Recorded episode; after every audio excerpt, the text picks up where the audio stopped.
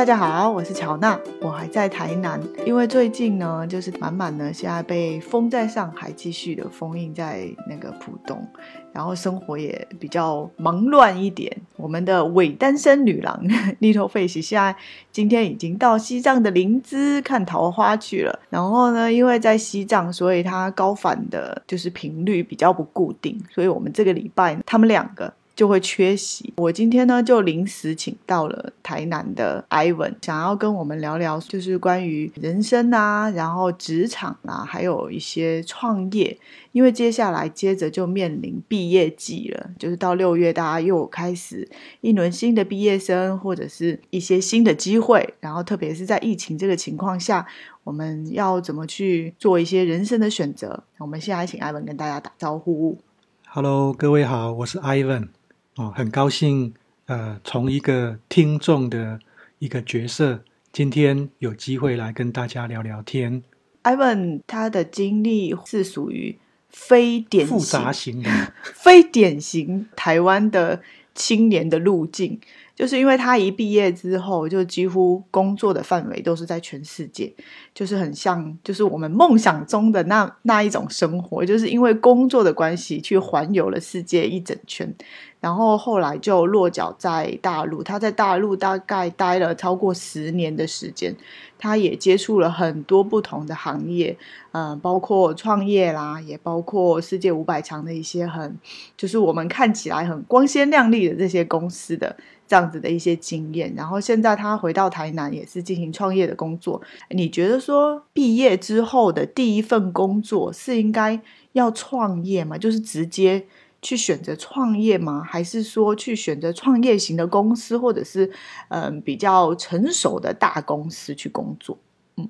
我个人的看法并不这么的绝对哈，因为我认为每个人他的胸怀大志的。情况是不一样的，有些人就是我一定要能够站在自己的舞台的高端，然后我要能够呼风唤雨。我认为这样子的人的话，你一毕业的时候最好找一个空间大的，就是老板愿意给你机会的。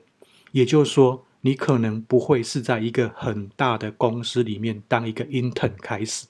好，你需要的是呃，可能是一个草创型的公司。那在这里面。也许什么样的机会点都会出现，而同时什么样的问题点都会存在，也会看到很多就是目前这些企业还看不到的机会。比方说，现在很多人都在讲区块链，那区块链这种东西，你在五百强里面是看不到的，你在书本里面也看不到的，嗯，你只有在创业型公司才看得到，这可能就是所谓的未来的机会。那所以你想要呃站在趋势上，你想要有一个比较大的舞台，也许这就是你想你必须要做的选择。如果你只是觉得说哦，我其实家里好像也还可以过得去，然后我也没有什么大志向，那我我希望我有多一点时间可以去做一些呃，比方说我喜欢旅行啊，我喜欢当驴友啦，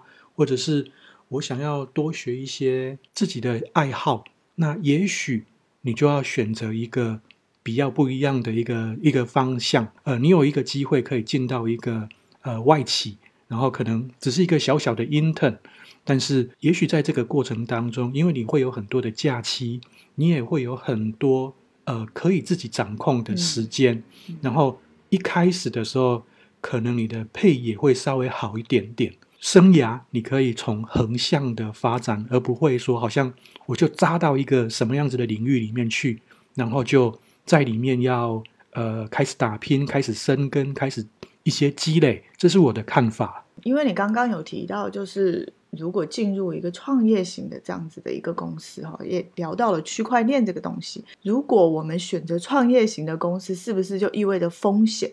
然后也意味着，其实你要去接受九九六这件事情。去大公司的话，其实特别是像外企这样子的，我觉得它，因为它各种福利啊，然后各种制度其实都非常的完善，它可能在工作时长上也不会特别的长。然后可能我我觉得这是一个迷失哈，因为我认为在外企也好，因为这个就是光光鲜亮丽的一个表现的一个。的一个职业嘛。嗯创业型公司，大家就好像，哎，我可能是很土鳖、很吃土 哦。但是九九六这件事情是，无论你在什么地方，除非你今天是一个嗯公家单位，那不然避免不了的。所以就是只要有资本家的地方就有九九六的，是的，是的。然后我认为说，在外企可能好一点是，你可以安排自己的假期嗯哦。在创业的公司里面，嗯基本上一个人要当十个人用，就跟嗯叶问一样。嗯嗯，你嗯怎么可能？对，你怎么可能会有可以让你好好去安排假期的时候？这个是比较不现实的一个考量了。在这个过程当中，变成到底我是要有有自己的一番作为，或者是我我想要呃顺顺利利，然后顺风顺水的过一生？我我认为这是一个很重要的考量啊。其实我觉得，在现在的当今社会的目前的状况，不管你从事什么职业，要想顺风顺水过一辈子，其实很难。呃，除非说企业是不会倒的。对啊，对啊哦，对啊，对啊，我觉得这种可能铁现在已经很少了。对，除非你进到公家机关。对，公家机关是比较有可能让你有这样子的一个机会的。嗯那如果到民企、到外企的话，因为现在这个时代变动实在是非常的快、嗯嗯哦。那呃，坦白说，九九六是完全无法避免的啦，几乎无法避免啦。那如果你想要升迁更快一点的话，你可能需要求表现又要更多一点。那你如果觉得说我我就是呃可以过去的过得去就行了，那也许在这个工过程当中还有多一点的一些思考啦，或者是留给自己多一点的时间。想要一些比较有企图心、想要创业的朋友，我倒会比较建议哈，就是比方说新的东西，你一定要比别人掌握的快。哦，比方说像区块链，目前像 NFT 类似这样子的东西，也许大家可能要多去琢磨一点啦，因为毕竟未来的时代里面啊，这些东西可能都是常态哦，或者是大家在讲的所谓元宇宙，是不是在这方面你所掌握的技能啊，你所掌握的讯息啊，是不是比别人多？嗯。很多的年轻人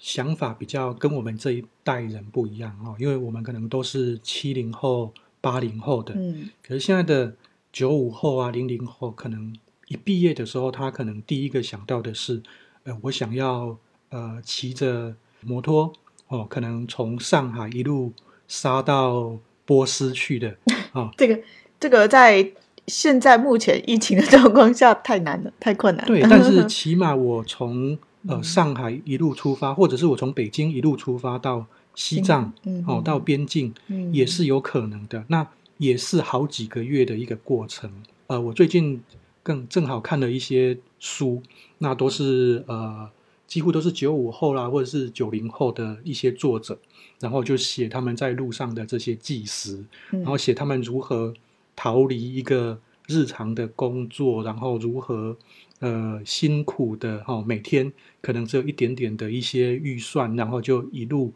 呃一一直奔波，一直到到边境这样子。我认为这也是一种生活的体验啊。其实人生其实数十年哈、没有急着说呃我、我现在马上要做什么。是的，是的，哦，你可以，尤其是如果说家里呃条件也比较允许的，然后手里积蓄也也还有一些的话，其实人生的胜败不在乎这一两年，年轻的时候反而是多一点生活的经验哈、嗯各个各个方面的，也许我是在呃旅途上遇见很多的人，那这些人可能会有什么很多的呃生活背景，然后很多的交流哦。我认为这个反而是透过别人的经验来累来积累自己的一个经验，这也是一个很好的。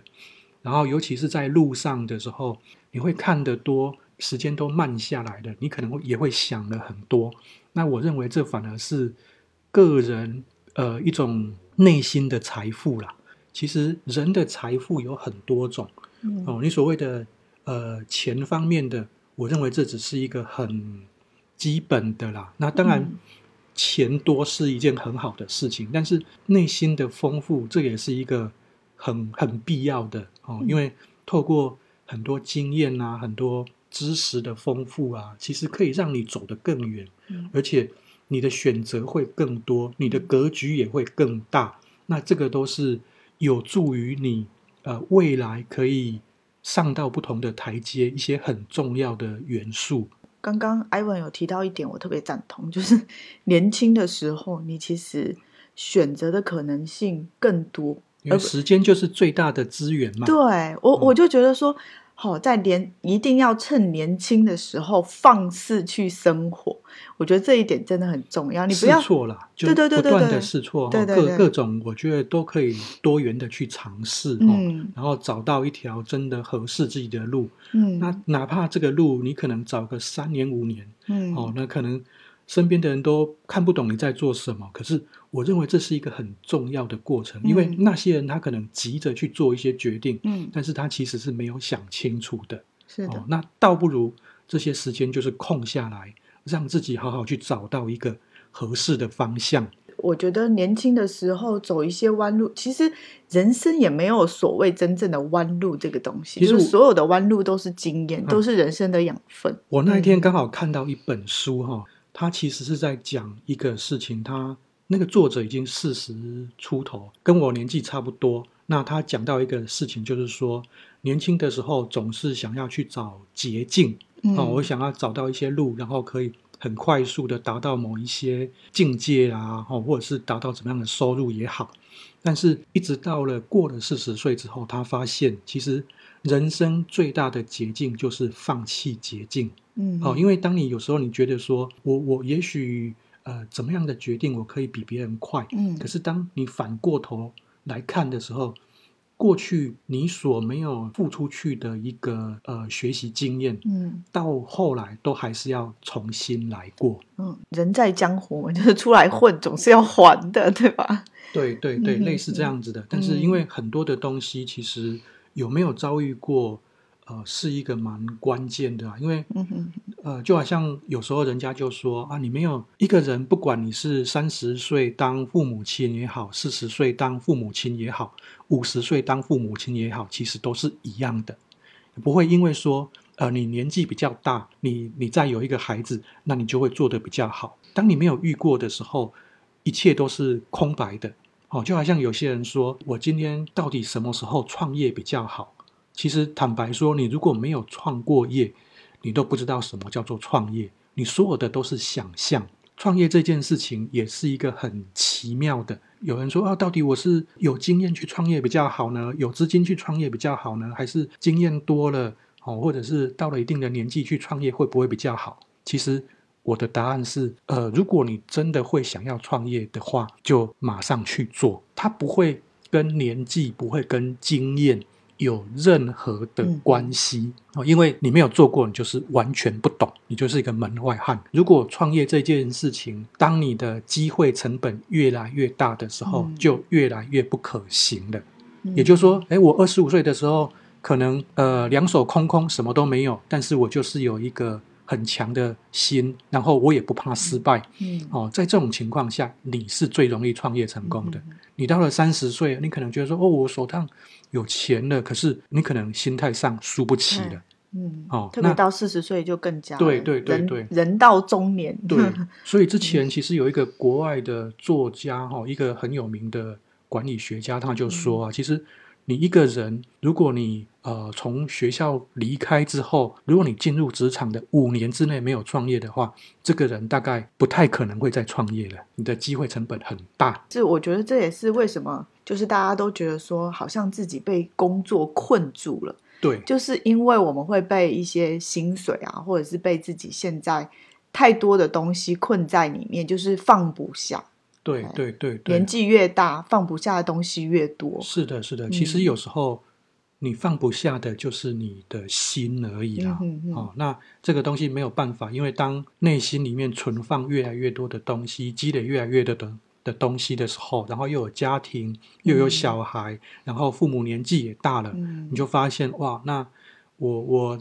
曾经想要去环游世界也好，我曾经嗯想要去、呃有一番自己的事业也好，你会发现，哎，这些事情好像离我们越来越遥远。嗯嗯嗯，所以年轻的时候放肆去生活是非常重要的。我觉得这件事情，其实你年轻里面所经历的所有的东西，其实都会变成你到人到中年的时候很重要的支撑你在一些就是鸡飞狗跳的生活里面支撑你就是勇敢的走下去的一份很重要的力量。嗯。对对。对，另外我我觉得说可以分享一个不同国家的观点然后因为嗯。华人哈都是按部就班的生活、嗯。哦，就是我们什么时间点到了就做什么事情，嗯。好像我毕了业就应该去工作，然后我我就该做什么我就该做什么。可是，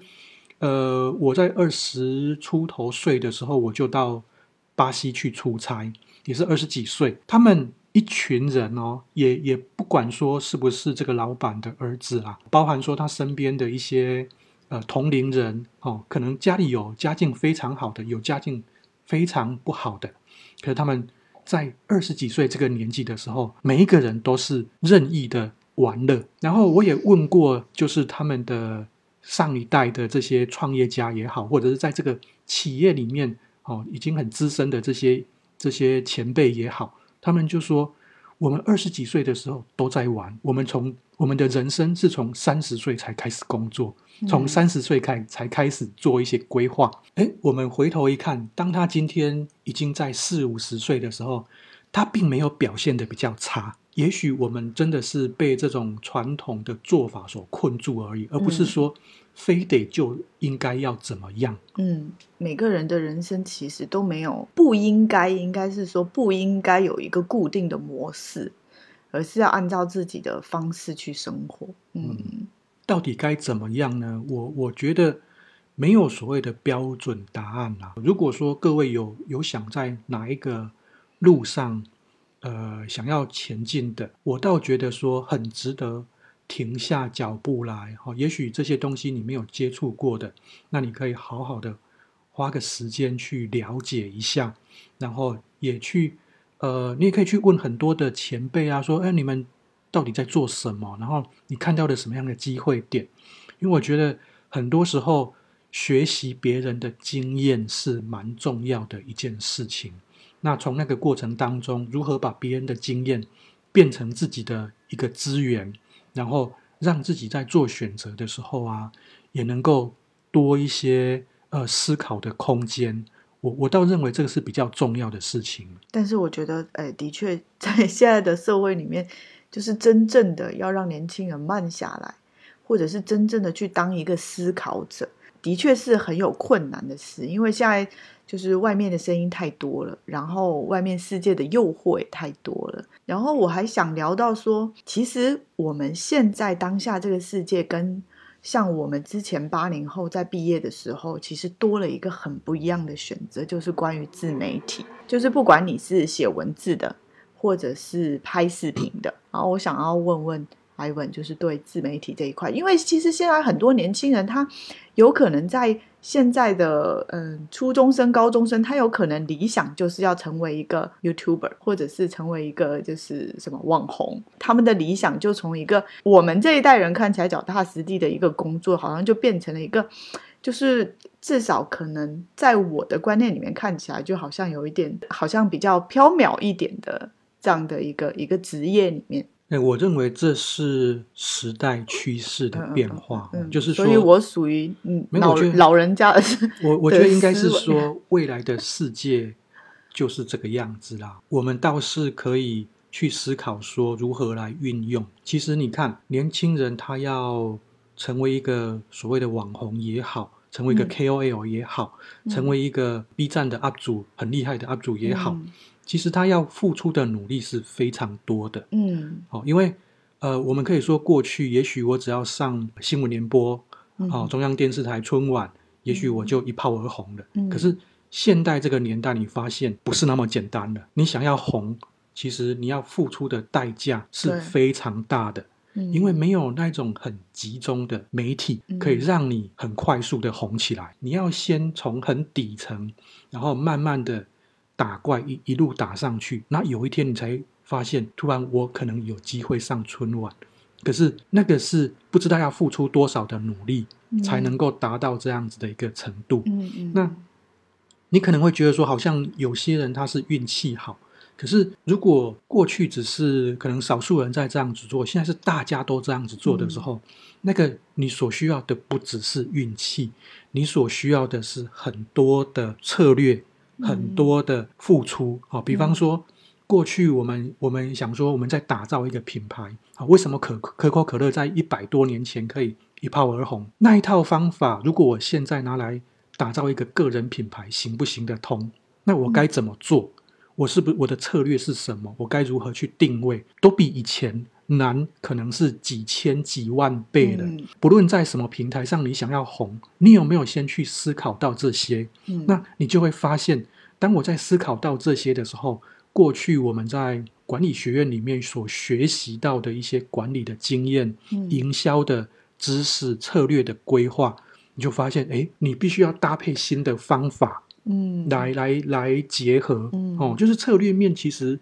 几千几百年来都是一样的，嗯，那只是做法呈现上的不同而已，嗯，所以多读书，我认为还是有用的，嗯，哦，那只是说。如何与时俱进的问题，想要红的话，也不是说，哎，我今天只要能够耍耍嘴皮就会红了。万中不离其一，你还是需要去积累很多的东西啦。就算是你要当一个网红，其实也很像创业，对不对？是是是，其实也是创业的其中一一种。对对哦，可能以前创业我们会有一个计划书，说我想要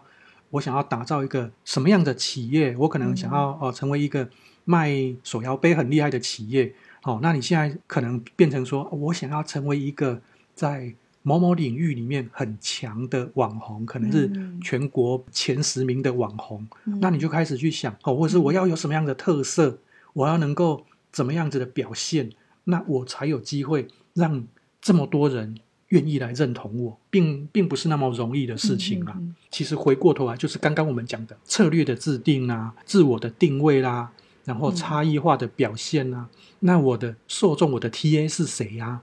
哦，其实还是还是都是这些事情。其实听起来当网红也不是那么容易，对，就是感觉好像跟就是我们传统想象的创业其实是一样的，就会一样会遇到很多的困难。是，也不是像我们想象中哦，你就是每天拍几个美美的视频什么的。然后去到处玩一玩，然后拍拍照片，然后就可以成，就可以当网红，可以养活自己、养活家庭这种。对对，你可能踩到狗屎运，你可能爆红，但是你可能很快就消失了。对对对对，哎，对，现在就是好像就是感觉起来的很快，然后在网络上消失的也很快。对，所以实力这件事情是很重要的哦。实力包括说我当时候设定的定位也是很重要的，我如何切到一块。是很精准的定位，那我在里面如何扎根？这个都是很重要的话题。人生的就是每一个关卡，其实都真的有很多很多的选择。要如何去做人生的每一个选择？其实我觉得第一个就是不要害怕，就是不要去觉得说我因为害怕怎么样，然后所以我就做了好像看起来很安稳的选择，就是很。看似社会认可，然后很稳定、很正确的选择，而是要去做一个你自己在当下觉得你应该要去做的选择。呃，你看互联网的发展，其实从头到尾大家都是摸着石头过河，嗯，哦，没有一个人其实他知道下一步在哪里。我们也可以这样子说啊，就是说，其实呃，人生也是这样子啦。你看别人很成功，可是。成功的方法其实没有办法套用在不同的人身上。嗯，你所能学的是别人失败的经验，你如何避免那些经验的发生？嗯，那其实，在这个过程当中，很多时候就是你认为该做的，或者是你有这样想法的，你就先去碰碰看嘛。反正碰了了不起，就是我我回头然后再去碰其他的方向就好了，总比你不碰，但是你错失一个机会来的。来得好，嗯嗯。嗯嗯，好吧，那我们就希望你们今年要毕业的同学们，嗯，不要害怕，趁年轻，然后认真勇敢的去追逐一些自己想要的东西，哦，用自己想要的生活的方式，然后去呃走不是弯路的弯路，嗯，去试错，嗯，去活出你们自己，嗯，我们今天也谢谢艾文。然后来跟我们分享这些他的观念，可以在你们人生选择的路上给大家一些帮助。谢谢。